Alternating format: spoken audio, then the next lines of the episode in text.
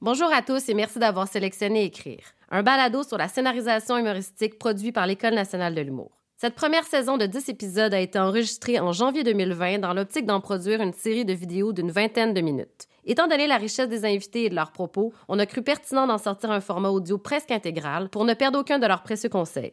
La prise de son n'a donc pas été réalisée en conséquence, ce qui explique la qualité différente des questions posées.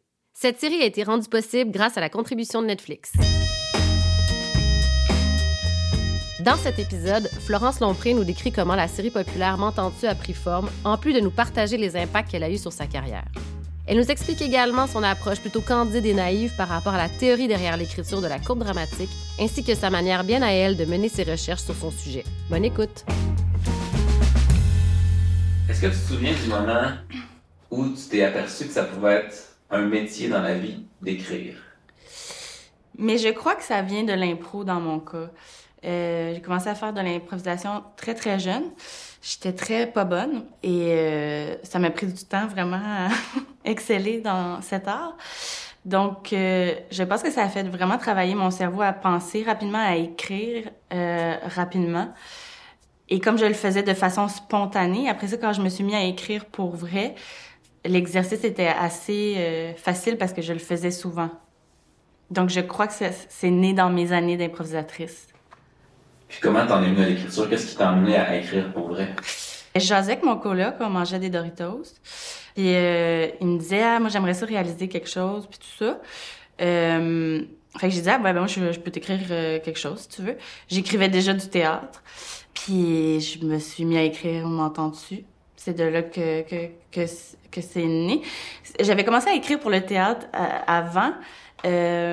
Mais j'arrivais pas à en vivre. Donc, je sais pas si c'était un, un, métier encore. Euh, si on peut dire que c'est un métier, mais j'ai commencé par le théâtre, puis en, en, ensuite, euh, l'écriture scénaristique est apparue en mangeant des Doritos avec mon coloc. Toujours un bon déclencheur. C'est, les Doritos, c'est, c'est, c'est que ça, ça défonce. Ouais. Des choses dans le glutamate monosodique. euh... Wouh! Ouais. Fait qu'on a compris que tu étais parti de ton background d'écriture théâtrale pour te décider de scénariser, mais j'aimerais ça vraiment qu'on parte du début de, de décider d'écrire du théâtre. Pourquoi? Mon Dieu, c'est une bonne question. Pourquoi Ou comment ça s'est fait, dans quel contexte? Euh, mm -hmm. Raconte-nous un peu comment c'est comment. Ah oui, euh, en fait, euh, le premier truc que j'ai écrit sérieusement, c'était pour les, les Katsu, qui sont des auditions euh, théâtrales euh, que tout étudiant en théâtre fait à la fin de, sa scolarité. Merci. Et donc, tous les étudiants vont passer par ce processus-là. C'est des auditions qu'on va faire devant les, metteurs en scène, les gens du milieu pour se faire connaître. Sauf que moi, j'avais envie de faire un, truc très euh, euh, comico-dramatique, puis je, je trouvais pas ce genre de personnage dans la littérature euh, québécoise, sûrement qu'il existe, mais je, suis jamais tombée sur ce genre de personnage. Donc, j'avais demandé à mon école si je pouvais m'écrire euh, une scène, puis il m'avait dit, ben essaye voir, puis si ça se peut, on va dire oui. Euh, après la lecture, il m'avait dit non. puis quand je l'ai la façon dont c'était joué, ils ont compris qu'est-ce que je voulais faire. Puis après ça, euh, on me dit oui. Euh, donc, euh, c'était un, un, espèce de, de, de monologue euh, sur une, une, femme qui avait une personnalité euh, assez évitante, qu'on peut dire, euh, proche des troubles de l'autisme, qui a donné lieu à une pièce qui a été faite il y a quelques années qui s'appelle Sylvie Maurice, que je suis en train de, de dont j'écris le film en ce moment avec mon collègue Nicolas Michon.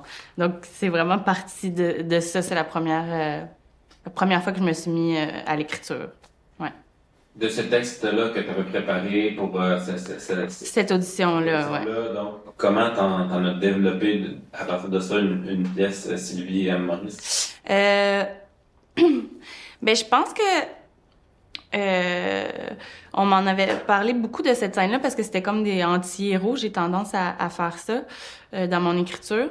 Euh, ben, je le réalisais pas encore là, à ce moment-là. Puis Debbie Lynch White, qui est une comédienne euh, euh, extraordinaire, euh, au physique assez atypique. Je pense qu'elle s'est reconnue un peu dans, cette euh, pièce-là. Puis elle m'a demandé d'y écrire une pièce, ce que j'ai fait avec... Voyons, j'ai un blanc. Samuel Côté, un de mes amis dont j'oublie le nom. Excuse-moi, Sam. Les deux m'ont demandé de- de- d'écrire une pièce pour eux. Puis ça a donné euh, Clore, euh, qui a été joué à la licorne et au théâtre d'aujourd'hui. Donc, euh, je pense que s'ils m'avaient pas demandé ces deux-là euh, de leur écrire un show, je sais pas si j'écrirais aujourd'hui. Claire, en résumé, ça raconte quoi? C'est tellement... Je vous jure, c'est plein d'humour, mais ça raconte l'histoire d'une tétraplégique qui, est, qui a perdu la voix. ça me fait tout le temps rire quand, quand j'en parle parce que tu fais « Ah ouais, une heure et quart de quelqu'un qui bouge pas puis qui peut pas parler. » Mais c'est, c'est, c'est super intéressant, je vous jure. Puis c'est drôle, il y a plein de jokes d'handicapés. Qu'est-ce qui t'intéressait dans un tel sujet? Euh, J'imagine que moi j'ai été préposée aux bénéficiaires super longtemps là, fait que tu sais, je pense que ça a vraiment fait foisonner mon imaginaire sur plein de sujets euh, euh, par rapport au corps, par rapport à la dignité humaine, puis tout ça. Je pense que c'est comme là, mais je peux pas dire que j'avais envie d'écrire là-dessus. Je je sais pas pourquoi ça a fait ça. Quand j'ai pensé à Debbie, on dirait que j'ai pensé à cette histoire-là, à une histoire qui s'était passée à Mascouche, euh, que mon père m'avait raconté que deux petits gars avaient fait manger du chlore à une petite fille puis qui était devenue comme euh, qu'elle avait perdu la voix. J'ai mélangé des, des, des faits divers avec euh, de la fiction. euh. mais qu'est-ce qui fait l'étincelle que, que la mayonnaise pogne? Je sais pas. Je sais pas d'où ça part exactement. Excuse. Puis après ça, euh, est-ce que, tu t'es mis donc à l'écriture de, de ça toute seule? Après ça, je suis allée chercher euh, l'aide et l'appui, euh, l'appui de mon ami Nicolas Michon, qui est un de mes meilleurs amis avec qui je rêvais de, travailler. Puis je, je trouve que d'écrire à plusieurs, ça amène vraiment une discipline. J'adore ça. Puis ce qui fait que souvent, ton sujet a déjà été confronté par quelqu'un quand tu l'écris. Donc, il y a déjà eu un dialogue, tu en as déjà parlé. C'est c'est plus facile, je trouve, à défendre après. Euh, on maîtrise mieux le sujet. Euh, puis surtout, ça amène euh, une dynamique de travail, puis euh, euh, une façon dont tu as des comptes à rendre quand tu travailles à deux. Si tu te dis on écrit ça pour telle date, ben il faut que ça soit fait. Sinon, tu fais chier l'autre et tu fais chier ton ami en plus. Donc ça nous a mis vraiment une rigueur de travail euh, que j'ai jamais perdu. J'ai toujours travaillé à plusieurs après. J'adore ça. Parfait. Puis, peux-tu détailler un peu le processus d'écriture que vous aviez pour Claire? C'est-à-dire que j'imagine que vous brainstormiez ensemble, puis vous partiez chacun de votre côté après. Comment fait en commun? Pour Claire, quand j'étais, euh, quand j'ai commencé à travailler avec Nicolas, j'avais déjà l'histoire, euh, mettons, je dirais peut-être à moitié, parce que ça partait d'une scène que j'avais déjà écrite, que j'ai retravaillé, que j'avais allongée. Puis je, je savais déjà comment ça finissait. Fait qu'on a fait un, un travail de, de synthèse un peu ensemble. Puis après ça, euh, pour Claire, on écrivait vraiment ensemble souvent. Là. On faisait des dialogues ensemble. Puis après ça, on s'est mis à, à se donner des scènes à retravailler, ce qu'on faisait individuellement, puis ensuite on, on mettait ça en commun. C'était assez pêle-mêle. C'était pas très... euh, C'était plus organique que méthodique, je te dirais. À ce moment-là, est-ce que le processus d'écriture pour toi, c'était quelque chose qui était facile ou c'était quelque chose qui était en com- complexe, difficile? On n'avait aucune d'idée de ce qu'on faisait, tu sais. On ne- on n'est pas passé par l'INIS ou par des, écoles d'écriture ou des pensées d'écriture. Euh, fait que peut-être que des fois, on a pris des chemins un petit peu plus euh, compliqués ou, tu sais, plus longs. Euh, mais en même temps, je pense que ça nous a aidés parce qu'on n'avait aucune barrière de ça se fait-tu ou ça se fait pas. Tu sais, après, quand on a présenté le texte, on a eu des, petites affaires des fois de faire, ben là, la, na- la narration, ça c'est déjà vu, on est tanné. Puis on faisait, ah, ben pas nous. Puis finalement, on l'a fait, tu sais. Euh, fait qu'on on n'était pas euh, pris avec des jugements d'écriture déjà instaurés. J'aime bien ce côté-là. T'es pas pris dans des carcans d'écriture. Euh, ouais. C'est parfait, non? Ton explication est très, correcte. Ok. convaincante. Euh, qu'est-ce, l'humour vient de où dans Claire? Ben pour moi, l'humour est très dramatique. Après ça, c'est une question de rythme. Euh, donc, si tu prends des sujets très dramatiques, c'est sûr qu'il y a de l'humour dedans. Après ça, c'est mathématiquement comment tu vas choisir de la dire, à quel rythme, euh, de quelle façon. Euh, Est-ce que la corde est, est très tendue, moment donné, tu la lousses puis tu la retends. C'est souvent comme créateur d'humour. Il y a plein de scènes dans Claire qui pourraient être jouées dans les deux facettes, qui pourraient être soit dramatiques ou soit euh, comiques. C'est comment on dirigeait les comédiens euh, sur, sur, sur justement le, le rythme, le ton. Euh, qu'on choisissait qui, qui, qui guidait euh, la comédie ou, ou, ou, le drame. Donc, euh, c'est ça. C'est une question de rythme pour moi, je pense. C'est de là que ça part dans le clair. Dans ce que tu écris, est-ce que les deux doivent nécessairement toujours être présents dans une œuvre, l'humour et le drame euh, juxtaposés ou? Je crois pas que l'humour euh, et le drame doivent coexister dans une œuvre. Vraiment pas. J'aime des œuvres qui sont plus dramatiques tout le long, qui sont très comiques. Ben, je me méfierais de, de toute personne qui dit qu'une œuvre doit être comme ça ou comme ça de toute façon. Euh... Non, je pense pas. J'ai tendance à faire ça là en ce moment où je suis rendue, mais euh, tout m'intéresse. tout m'intéresse. C'est dégueulasse. Après Claire, il y a eu quoi? Après Claire, justement, il y a eu euh, Sylvie et Maurice, qui était euh, une autre pièce euh, qui racontait l'histoire euh, de Sylvie et Maurice. Euh, c'est une comédie romantique, en fait.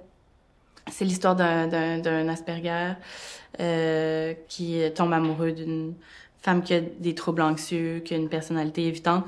Dans le temps, on disait personnalité évitante, mais c'est, comme, c'est plus dans le répertoire euh, euh, des maladies euh, de la tête, qu'on peut appeler. Donc, je dirais plus des troubles anxieux. Euh, puis c'est, c'est leur rencontre, en fait, ouais. C'est quoi la genèse de cette pièce-là? Ben, la genèse de, de, de, de Sylvia Maurice, c'est vraiment la, l'audition que j'avais faite plus jeune à l'école de théâtre. Euh, qui était partie de, du personnage de Sylvie, qui avait des troubles anxieux, une personnalité évitante, euh, qui rencontrait un, un, drôle de type sur le pont, et c'est leur histoire d'amour. Et on en a fait euh, la pièce qui a été jouée à la licorne, qui a été traduite aussi, euh, qui a été jouée en anglais au Centaure. Euh, puis là, on écrit, on scénarise le film. Après Sylvienne Maurice, qu'est-ce qui est venu pour toi au niveau de l'écriture? Euh, après Sylvie Maurice, là c'est bon cette fameuse histoire là de je avec mon coloc, qu'on mange des Doritos. Il me dit qu'il aimerait ça réaliser quelque chose. Je dis ah ben moi je peux t'écrire une affaire et est née de cette discussion. pendant que les champs brûlent, c'est le titre de départ qui est devenu M'entends-tu? Comment c'est devenu une série télé, m'entends-tu?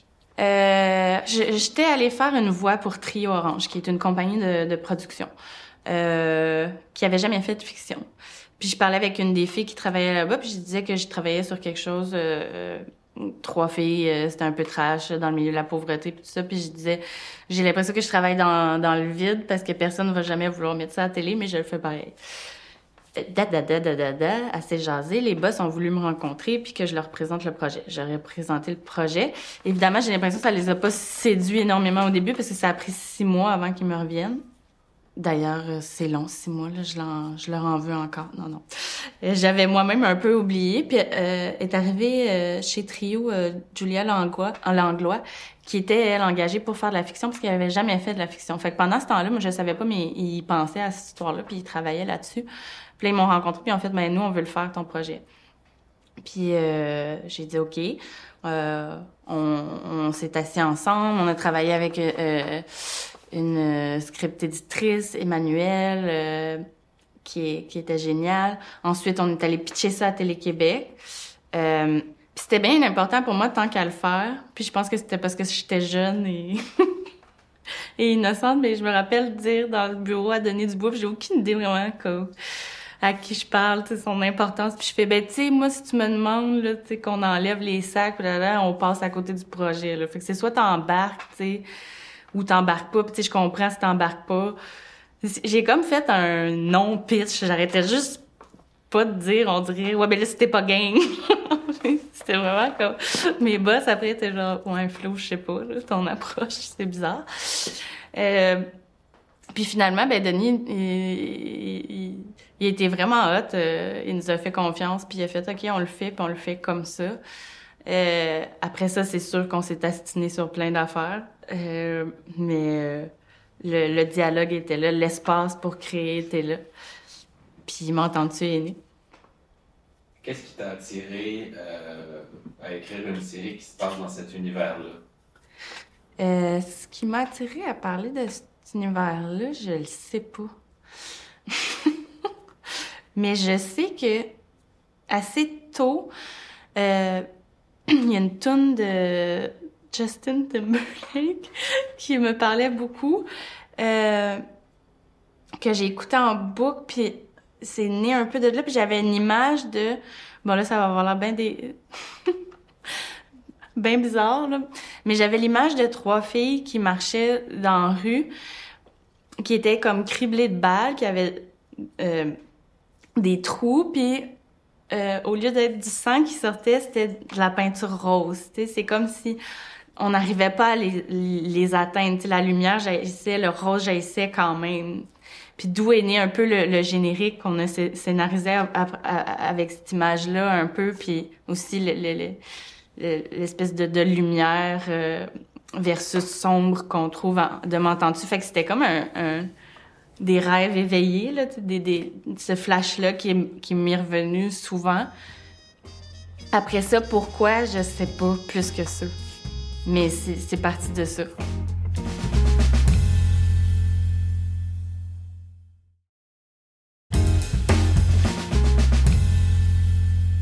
Comment euh, concrétisé le processus d'écriture des premières, des premières séances avec des Doritos euh, jusqu'à euh, des scénarios finaux? J'imagine qu'il y a un apprentissage pour toi là-dedans aussi qui avait, qui avait pas touché d'une ouais. Ouais. Euh, il y a eu un apprentissage énorme, juste apprendre, euh, tu sais, Final Draft puis tout ça. Moi, j'avais présenté mon, mon premier épisode, était écrit dans Word, là. Je connaissais vraiment pas grand-chose. Euh, donc, juste d'apprendre les codes télévisuels, comment ça fonctionne, puis tout ça. Pour ça, ça a été super long, là, la, la la script éditrice, elle été vraiment patiente. Elle nous a montré plein d'affaires. Julia Langlois aussi, euh, ils ont été patients pour ça. Mais d'un autre côté, ça faisait qu'on n'avait aucun cadre euh, connu pour écrire. Fait que, tu sais, eux autres, quand ils nous arrivaient en faisant, genre, ouais, mais à tel euh, pourcentage de l'émission, dans le temps, faut mettre une publicité, bon, on faisait, ben non, tu sais. Ou le générique, faut tout le temps le mettre au même endroit, on faisait, ben non, tu sais, nous, on l'a pas écrit comme ça. puis là, eux autres étaient confrontés, tu sais, de faire, ben non, mais c'est comme ça que ça se fait. Puis nous, on disait, ben non, c'est pas comme ça, garde, c'est pas comme ça que ça se fait, on vient de le faire. Puis ça, ça a été comme plein de, de, petits éléments que ça, a été très essoufflant parce que c'était beaucoup de batailles. Euh, j'ai l'impression que ça les a confrontés quand même un, un, peu parfois euh, au, au, niveau de la bureaucratie de, de, l'écriture.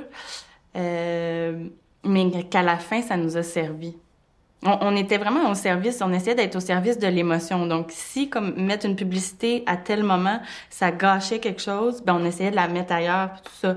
On, essayait de, de, respecter les codes télévisuels, euh, parce qu'on sait, on sait bien qu'il faut mettre des annonces, c'est, c'est, ça qui fait qu'on a une télé, veut, veut pas. Mais on essayait de, de, bien jouer avec ces codes-là, si on veut. Ça, ça, ça a été comme assez, assez difficile. La coécriture, ça se passait comment? Euh, Ensuite, dans ce projet-là, Pascal Renaud Hébert, une de mes grandes amies, euh, est venue rejoindre euh, Nicolas Michon et moi, qui travaillaient aussi un peu là-dessus. Nicolas, finalement, qui a un passé de théâtre musical, euh, a écrit les, les, chansons avec moi. Dans, dans M'entends-tu, il y a plein de chansons. Donc, on s'est séparé ça comme ça. Avec Nicolas, on écrivait les chansons. Puis euh, avec Pascal, qui était moins présente au niveau de l'écriture dans la saison 1, parce que, bon, évidemment, encore des, des, des codes de hiérarchie, ça a été difficile d'amener quelqu'un qui connaissait pas, puis tout ça. Euh, donc, au départ, peut-être un petit peu moins présente. La saison 2, on l'a écrit ensemble tout le long. Euh, ça, ça a été tough, euh, justement, dans le processus d'écriture parce que euh, pauvre elle, était moins reconnue au départ. Elle avait peu d'expérience, puis elle était même pas connue. Tu sais, moi, j'étais connue comme actrice, les gens me faisaient un peu plus confiance. Euh, pour euh, Pascal, ça a été vraiment, vraiment plus difficile. Donc, ça, ça a été tough pour nous deux parce qu'on trouvait ça poche. d'avoir à se battre pour qu'elle soit nommée, pour qu'elle soit dans le processus. Sinon, notre processus ensemble d'écriture au-delà de, ces difficultés-là était vraiment, vraiment le fun. Euh, on en est venu à travers les, deux ans d'écriture à... C'était le fun. On écrit une en face de l'autre. Puis euh, j'adore ça parce que Pascal a, fait des imitations de tous les bonhommes. Euh, Fait que ça, c'était vraiment fun. Puis en plus, quand les, les, la première saison est sortie, maintenant, on sait qui les joue. Fait qu'elle fait des imitations maintenant, des piètres imitations. Ça me fait beaucoup rire. Je, suis un très bon public de Pascal Renaud Hébert. Fait qu'on on, se, partage des épisodes. Ensuite, moi, je repasse dans tout pour qu'il y ait comme une cohérence à travers euh, l'arc euh, de la saison. Euh, puis, euh, ouais, c'est assez simple comment on travaille. En fait, souvent, on s'isole aussi. On aime vraiment faire ça. On plonge dans l'univers complètement. On essaie de, de, pas trop être sur nos selles, que le monde extérieur prenne pas trop de place. Puis, des fois, on part comme 4, 5 jours. on s'isole, puis on, après ça, on, sort des épisodes. On est capable, des fois, en, en une semaine, d'écrire trois même quatre épisodes, c'est vraiment euh, génial parce qu'on fait juste ça en fait. Puis on boit beaucoup de vin, c'est fun. puis quand tu dis vous écrivez l'une en face de l'autre, est-ce que vous êtes chacune à votre ordinateur puis vous écrivez directement en forme ou c'est juste plus le, brainstorming et après ça vous partagez euh, l'écriture proprement parler? Euh? Ben ouais, c'est ça. On se sépare des épisodes, on écrit une en face de l'autre avec nos ordis. Ça doit être vraiment crazy voir ça. On devrait se filmer. Puis euh, on se dérange euh, constamment. Pascal plus que moi, donc des fois il faut que je dise bon ferme ta gueule, il faut que j'écrive. Euh, euh, ouais, ouais, c'est comme c'est vraiment plate de même que ça se fait. Puis des fois on travaille dans des cafés, mais là on essaie de de moins le faire parce que ça nous est arrivé qu'une madame genre nous dise ah c'est la deuxième saison. on se rend compte que les gens écoutent faut faire attention. Euh, donc, d'où est né les, les, les chalets puis l'isolement. C'est bien. Euh, garder le, le, secret sur les épisodes. Oui. je me demande, euh, dans le fond, quand tu as parlé de tu repasses dans tous les épisodes pour euh, t'assurer qu'il y a une trame dans la saison, mais partez-vous ça avec un plan de match ou ça se dessine un peu, un peu, un, peu au fur et à mesure, tout l'arc narratif, si tu veux, là, de la saison de chaque épisode? Non, on a un, un, très bon plan de match. Nous, on fait pas de, de scène à scène. Je trouve ça assez inutile, mais ce qu'on fait, c'est comme un, des synopsis immensément détaillés. Donc, il n'y a pas euh, exactement euh, ce qui va se passer là, scène à scène. Euh, mais il y a le pouls général de l'épisode, un peu ce qui va se passer, ce qui fait que euh, ça laisse quand même de la place à beaucoup de créativité quand on écrit le dit épisode, mais qu'on sait où ça, s'en va, puis pour la cohérence de l'histoire globale, euh, parce que chaque épisode a une répercussion sur l'autre puis sur les personnages. Euh, c'est assez clair, c'est assez détaillé pour que je puisse euh, faire, mettons, l'épisode 4, puis Pascal le 5, puis que ça, ça merge bien, tu sais. Mais c'est assez euh, espacé pour que il y ait place à des, des bulles qu'on n'a pas euh, pensé sur le coup, mais qu'en écrivant, on fait « Ah, ça, ça serait le fun », puis euh, Puis c'est la première fois que ça, ça nous arrive, mais là, c'est le fun, tu sais, d'avoir les comédiens en tête pour écrire la deuxième saison. Ça, je trouve ça magique. Tu je sais où ils peuvent aller, je sais de quoi ils sont capables, euh, je sais leur timing comique, qu'est-ce qui va sonner drôle avec telle intention du comédien, comment il joue. C'est quelque chose que, que, que, j'aime énormément faire. On a tous nos, nos bonhommes préférés parce qu'elle adore écrire pour tel personnage. Puis euh, fait qu'on on se donne des petits bonbons là, des fois qu'on est perdu. Tantôt, tu m'as parlé de, des synopsis détaillés que vous faites pour les épisodes de M'entends-tu? Est-ce que, euh, avant de débuter une saison, peut-être pas pour la première, parce que vous commenciez ça, tu commençais, mais maintenant pour la deuxième saison de M'entends-tu, y a-t-il un arc narratif pour la saison euh, globale? Non. Je fais pas de, de, de... je fais pas ça, là, de d'arc... Euh, mon personnage, là, tu sais, des fois, ils demandent ça, là, faut ton personnage, il est comment en commençant la série, puis comment il va être à la fin de la série. Pour moi, c'est tout euh, de la bullshit. Là. comme, il y a des personnages qui changeront pas là, à travers la, série, qui auront rien appris, malheureusement. Puis ça va être super, super intéressant de voir ça.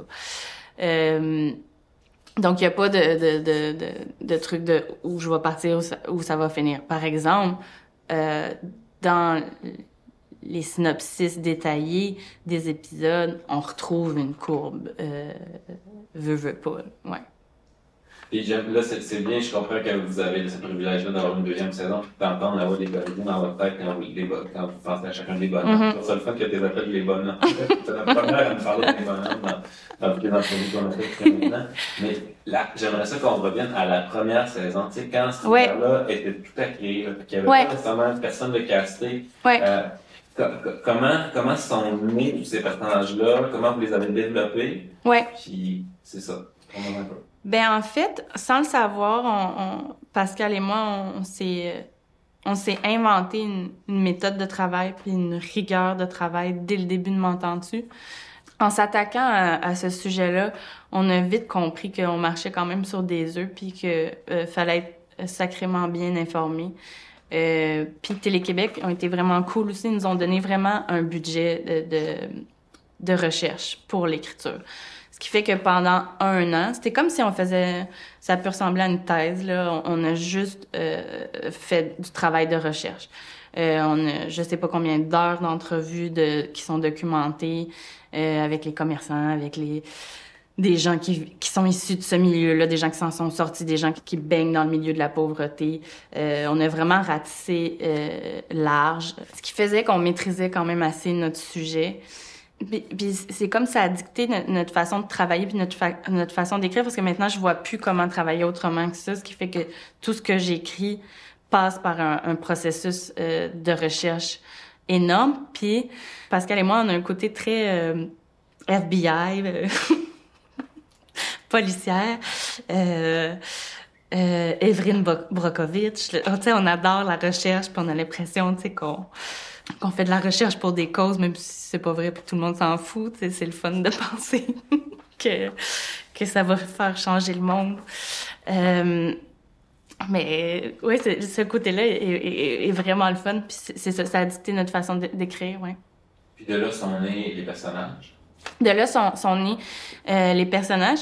Je- J'aime à penser que nos bonhommes, dans chaque bonhomme, à Pascal et moi, il y a de nous-mêmes, il y a, il y a des gens qu'on a rencontrés, il y a, y a des, des, des trucs qu'on aimerait voir qui sont complètement fictifs. C'est comme un bon ramassis, un bon melting, pot de, de, de ça, de nos parents, de comment les, les gens parlent, les sonorités. J'adore comme le ton de, de- des gens. Ça, ça me fascine. Souvent, j'ai tendance, en plus, puis ça m'a causé full problème. J'ai tendance à, quand j'aime comme quelqu'un, comment il parle, je vais souvent l'imiter. C'est Beta qui fait Allô! Puis là, je trouve ça le fun, hein? C'est drôle comment cette personne le dit allô. Fait que je fais Allô! Puis là, je l'imite, puis ça m'a souvent causé des problèmes. En tout cas, bref, mais c'est comme, c'est de l'amour, mais c'est difficile à expliquer. Euh, je me suis perdue là, dans mon explication, mais j'ai- j'aime les, les- les conversations, j'aime le banal, la, la- sonorité des, des, des, des conversations. Ouais. Voilà. J'imagine que c'est de cet amour, de cette attention-là pour le détail, les conversations, euh, que sont nés les dialogues, parce que vous ne le saviez pas au départ qui allait jouer vos, vos bonhommes. Non. c'est- C'est de comment s'écrivaient les dialogues au début? Euh, les dialogues, ben, c'est parti de. Moi, j'avais écrit, je pense, l'épisode 1, 2, 3 quand Pascal est arrivé. Fait qu'on avait déjà une base. Euh, fait qu'on on est parti de, de, ça. Puis c'était super difficile à vendre, m'entends-tu, parce que justement, il se passe pas grand-chose, là. Tu sais, comme... Mettons, il y, a des y a des épisodes euh, où ils vont... au- La seule affaire qui se passe, c'est qu'ils vont au spa, tu sais. Ou euh, un épisode, c'est comme la grande quête, c'est de, de manger. C'est pas des, des gros enjeux, mais pour eux, c'est gros. Donc, sais, faut faut que ça teinte les conversations. Donc, tu sais, j'imagine, pour les producteurs puis les télédiffuseurs, des fois, quand ils recevaient les, les textes, ça devait être super confrontant. Parce que tu fais, tabarnak, il se passe rien, puis ça respecte aucun code, tu sais. Il y a des affaires, tu sais, comme on ouvre une trame sur un sujet, puis on n'y revient jamais, tu sais. Fait que ça, l'écriture des dialogues, c'était bizarre, tu sais, je pense, euh, au départ. Ouais. Parce que c'est ça, il se passe rien, des fois ça peut être genre une conversation alentour d'un d'un biscuit, tu sais. Mais en parlant du biscuit, t'en apprends sur le personnage, mais c'est juste, ça- c'est au compte-goutte comme style d'écriture ou d'in- ou- ou d'info. On, dit, on, dilue un sujet à travers un, un autre sujet banal. sais. Qu'est-ce qui fait, selon toi, qu'une scène fonctionne? Comment tu sais quand, tu viens d'écrire une scène que ça fonctionne? Qu'est-ce qui fait qu'une scène fonctionne? Si tu sens un mouvement dramatique, que ça soit l'humour, que ça soit euh, euh, telle émotion, euh, je pense que déjà tu as réussi. Si en, la, si en la lisant, ça, ça produit quelque chose émotivement, tu as déjà réussi, je pense. Euh, moi, j'ai beaucoup, mais ça, c'est peut-être de mon inexpérience, mais j'ai beaucoup de problèmes avec euh, les gens qui dirigent mon écriture qui me disent cette scène-là est trop longue ou cette scène-là est trop courte. Pour moi, c'est pas une note. Il faudrait que tu me dises cette scène-là est plate ou ce bout-là, je le comprends pas. Donc, quand on me parle comme ça, je comprends pas qu'est-ce que les gens veulent dire. C'est pas une note d'écriture ou une note de jeu. La scène est trop longue. La scène est juste plate. Ou tu la vois pas, ou tu la comprends pas. Donc pour moi, une scène est réussie quand émotivement elle fait, elle, fait euh, ressentir. Qu'est-ce qui te fait rire dans Mentation? deux choses.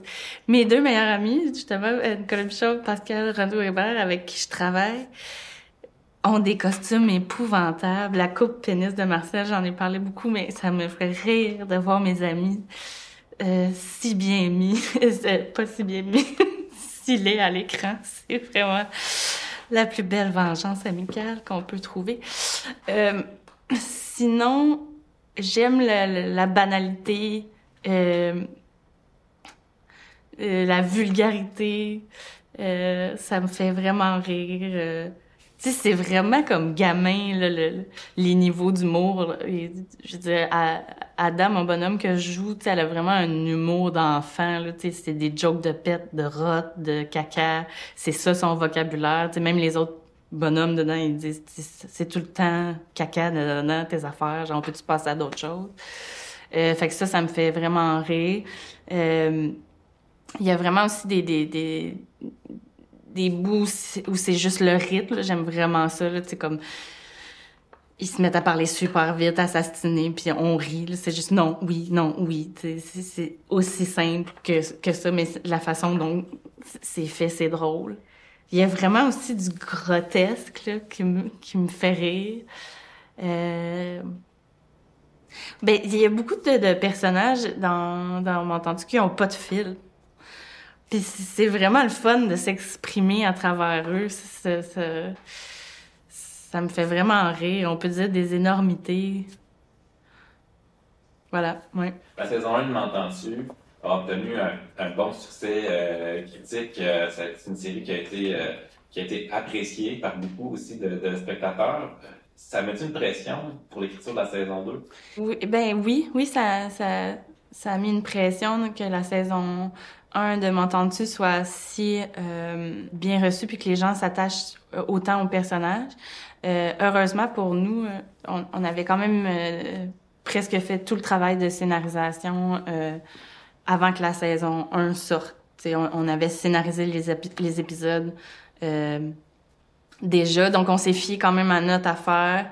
Mais oui, il y a quand même un, un un désir de, de plaire, veux, pas. Puis dans le cas de m'entendre-tu, c'est spécial parce que aussi, écoute, si je pourrais te montrer, j'ai des, des, témoignages de gens, euh, j'en reçois à tous les jours. Donc, c'est pas que la, la j'ai pas la pression que la série là connaisse un, un autant de succès ou non, non mais j'ai une pression que ça parle autant aux gens puis que ça, ça, ça accompagne bien les gens dans des sujets difficiles puis que, que ça soit bien fait. sais. Des fois, il y a eu des petits manques euh, dus à, à, mon inexpérience. Il y a des erreurs que je veux pas faire, fait que des fois, comme je suis super comme contrôlante d'un sujet, euh, ouais. Tu as une certaine responsabilité, quand, même si ce que tu écris, c'est de l'humour, ça du divertissement, mais ouais. Ben, même si c'est, c'est, c'est de l'humour, c'est du divertissement, s'il y a quelque chose d'éditorial quand même, tu sais, euh, euh, pour moi, euh, les, les, les, bons humoristes que j'aime d'aujourd'hui sont, sont en quelque part des philosophes, tu sais, qui, qui, qui vulgarisent des idées, des pensées. Euh, donc, il y a une grande importance dans ces discours-là. Euh, puis c'est, c'est quand même un acte de prendre parole, donc euh, faut le faire comme il faut, puis ça peut être très épeurant, ça peut être très vertigineux. Est-ce que ça, ça, ça, ça, te touche, ça t'affecte, ça te fait réfléchir, le feedback que tu reçois des gens par rapport à l'entendu? Ouais, ça me touche énormément. Puis ce qu'on a appris dans les recherches puis dans les témoignages aussi, c'est que ce qu'on voit dans l'entendu, c'est vraiment dur, mais la réalité est, est est vraiment plus épouvantable que ça. T'sais, nous, on, a baissé ça d'une coche pour que ça soit comme accessible, mais il y a des, des gens qui, qui l'ont pas facile puis qui ont une résilience euh, euh, immense. C'est vraiment des, des exemples de, de vie puis de conduite.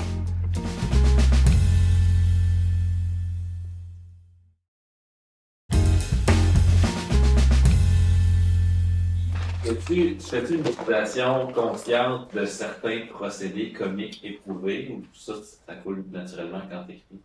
J'utilise des procédés, euh, des codes très populaires. Euh, mettons, si on prend la première saison de M'entends-tu, c'est des, au, départ, c'est des codes télévisuels euh, assez simples. Euh, le premier épisode, le générique est à bonne place, les pauses sont à bonne place, euh, euh, le public moyen suit, comprend les codes. Plus la saison avance, plus le générique des fois se retrouve à la fin. C'est même plus la tune du générique qui est sur le générique. Les codes télévisuels tombent, s'effondrent en même temps qu'un peu la courbe des personnages. Euh, donc, je pars de quelque chose qui, est extrêmement connu, construit, qu'on connaît pour amener mon public ailleurs. Euh, J'adore faire ça. Euh, Puis ces codes-là sont euh, existent pas pour rien. Ils sont bien structurés, ce qui fait que quand ils sont bien installés, c'est facile de les briser puis de les péter. Puis c'est vraiment euh, quelque chose que j'ai appris à, à, faire avec mon entendu puis que j'ai adoré faire. Ouais quand euh, tu écris, euh, on a bien compris avec, avec Pascal comment vous fonctionnez, mais quand tu te retrouves seul devant l'ordi pour écrire dans, dans la solitude, as-tu une routine, as-tu des trucs? Moi, si j'ai de la musique, j'écris avec la musique. Euh, c'est, super important. Je, je sais même pas si j'aimerais écrire si, si j'avais pas de musique. Mais si j'ai de la musique, je peux écrire partout. J'ai écrit la première saison. Quand on a eu le go euh, pour la première saison, j'avais pas le temps d'écrire cette saison-là. Je jouais mur à mur parce que ça a été long le processus. Puis avant d'avoir le, le, le, le go d'écriture, euh, j'avais pris des contrats. Fait que là, je me suis retrouvée à avoir à écrire M'entends-tu puis avoir zéro temps pour le faire. Fait que j'écrivais euh, sur les pays d'en haut en deux poules. Euh, moi, j'ai vraiment une mémoire dégueulasse dans la vie, mais les idées sont des choses que euh, j'oublie jamais une idée. Jamais, jamais, jamais. J'ai pas besoin de la noter. Genre, c'est ancré émotivement.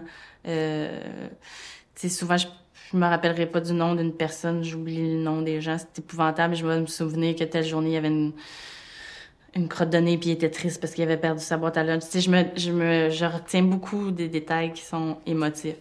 Donc, euh, ça peut être un truc peut-être pour quelqu'un qui, a de la misère à se rappeler, genre, euh, se rappeler de l'émotivité. C'est rare qu'on oublie ce genre de choses. Mais pour tu vois, mon chum, lui, il, il va s'asseoir puis il va noter ça dans un calepin. J'imagine que chaque cerveau euh, répond euh, différemment à, à l'idée, comment elle vit. Final Draft, euh, tu peux avoir l'application sur le téléphone puis écrire sur ton téléphone, fait que c'était super pratique. J'ai écrit sur la moto à mon ex j'avais j'ai eu des réunions avec Julia en moto là j'ai écrit dans le cockpit dans une moto j'ai écrit partout la saison 1 euh, mais vu on dirait que la musique fait que ça, ça concentre mon, mon esprit. Je, je peux arriver à le faire n'importe où. Euh, puis c'est ce qui fait, euh, je pense aussi que mes scénarios sont, sont truffés de, de, de musique. C'est comme les musiques dans M'entends-tu? Oui, il y a un peu la part des réalisateurs euh, euh, qui, qui, qui, qui, font telle saison, mais sont, sont, sont vraiment scénarisés avec telle musique à tel moment. Ça guide vraiment mon écriture. Puis lorsque tu écris, ça arrive-tu qu'il y a des moments où tu bloques? Puis dans, dans ce cas-là, c'est quoi tes trucs pour, euh, pour débloquer? Moi, ça m'arrive pas de bloquer. Puis on dirait que je crois pas que ça peut arriver. Je comprends la peur de la page blanche, puis de, de, de, de te choquer avant d'écrire, mais si tu te mets à écrire, au pire, ça sera pas bon, mais c'est impossible que tu puisses pas écrire. Je pense, si te, te euh, t'as quelque chose à écrire, puis qu'il faut que tu l'écrives, ben t'as juste à l'écrire. Au pire, c'est pas bon, tu recommenceras, mais tu partiras de là. J'y crois pas à la, page blanche. C'est juste que faut pas penser, tu sais, comme on a une image très romancée de ce que c'est écrire. Euh, euh, puis que comme le, les, les, les, astres, les cieux, tu sais, comme nous tombent la tête, puis que là, ça part, puis là, je suis dans le bon... Mais tu sais, moi, j'y crois pas, pas en tout à ça. Je suis pas Joe March dans son grenier, là, tu sais, avec ma plume, là, tu sais, c'est pas... En tout cas, c'est vraiment personnel, là, comme avis, mais je pense qu'il faut juste que tu le fasses. C'est quoi les traits de personnalité qui font euh, un bon auteur ou une bonne auteur?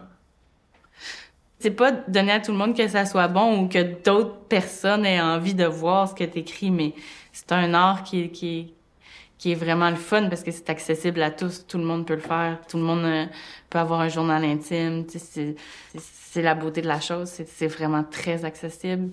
Même si tu fais des fautes, même si tu... Euh, on s'en calisse, c'est comme c'est comme le prolongement des pensées, écrire. Donc, c'est la seule chose qu'on peut pas atteindre. Après ça, ce que les autres en font, puis ça va être à télé, puis ça, c'est d'autres choses, puisqu'il y a d'autres mondes qui s'en mêlent. Mais ton rapport à ta, à, ta tête, puis à, comment tu le sors de ta tête, c'est juste à toi, tu sais, puis tout le monde peut le faire.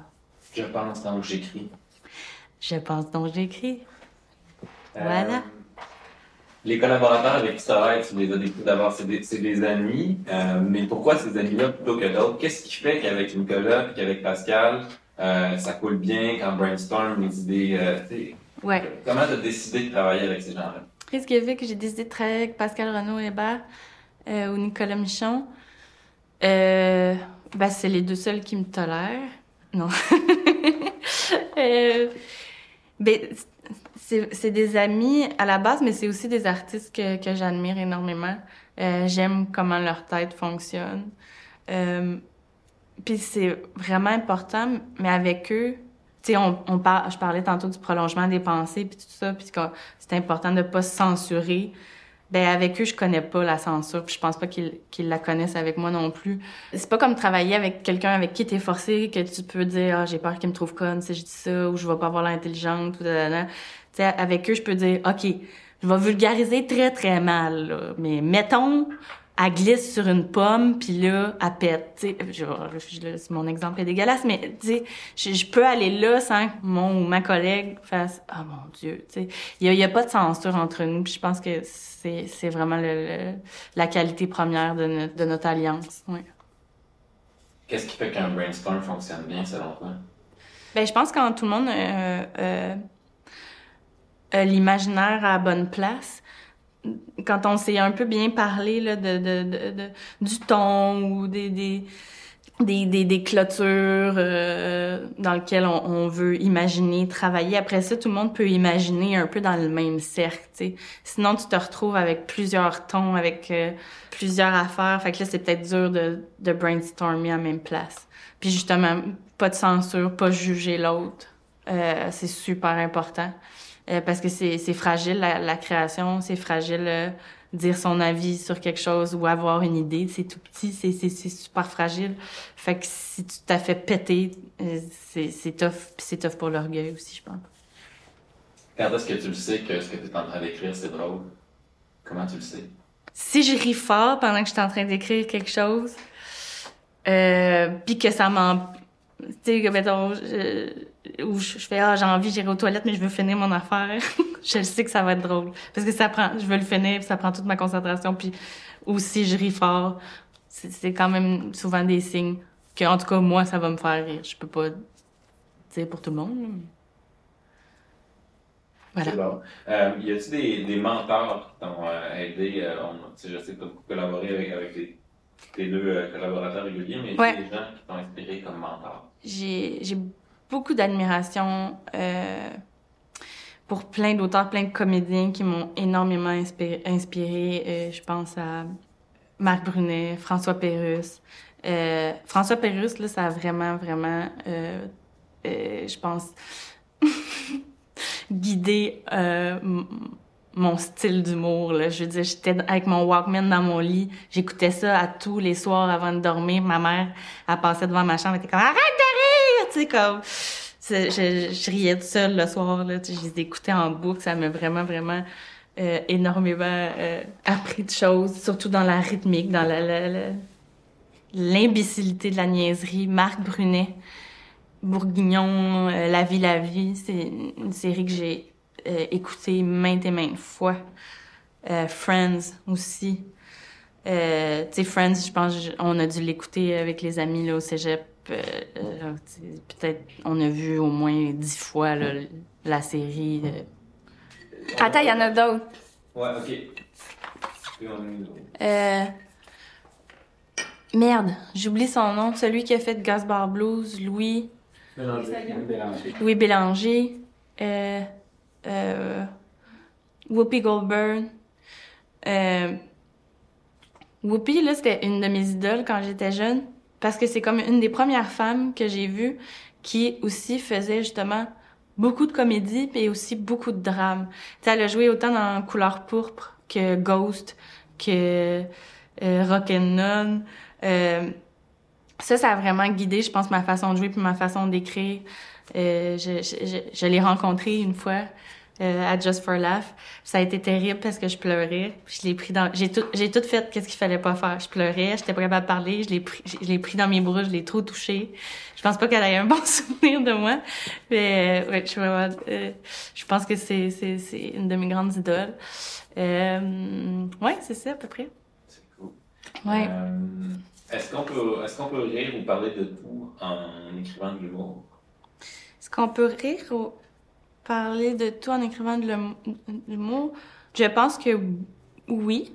Je pense que ça, ça prend de la délicatesse, de la maîtrise du sujet. Euh, aussi d'où tu te places, est-ce que tu ris de, est-ce que tu ris avec. Euh, ça dépend de langue, oui. Mais je pense que oui, oui. On dirait que c'est le genre de sujet qui t'attire un peu les, les, les euh, comment je, je, tantôt tu me parlais des, des jokes d'handicapés dans le chlore, euh, dans M'entends-tu, tu es dans un terreau aussi qui a, qui a souvent été caricaturé, mais pas toujours de façon très euh, sensible. Mm-hmm. euh, Mm-hmm. Je me trompe ou ça t'attire, ce, ce, ce, ce regard-là que tu poses avec une certaine tendresse sur les sujets plus difficiles ou que d'autres auteurs euh, n'étaient pas touchés?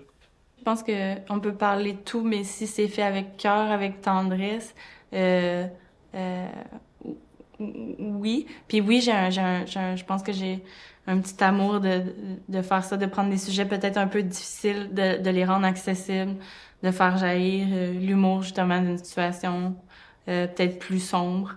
Parce que je pense que aussi j'aime quand moi-même je réagis comme ça. Euh, J'aimerais réagir comme ça tout le temps.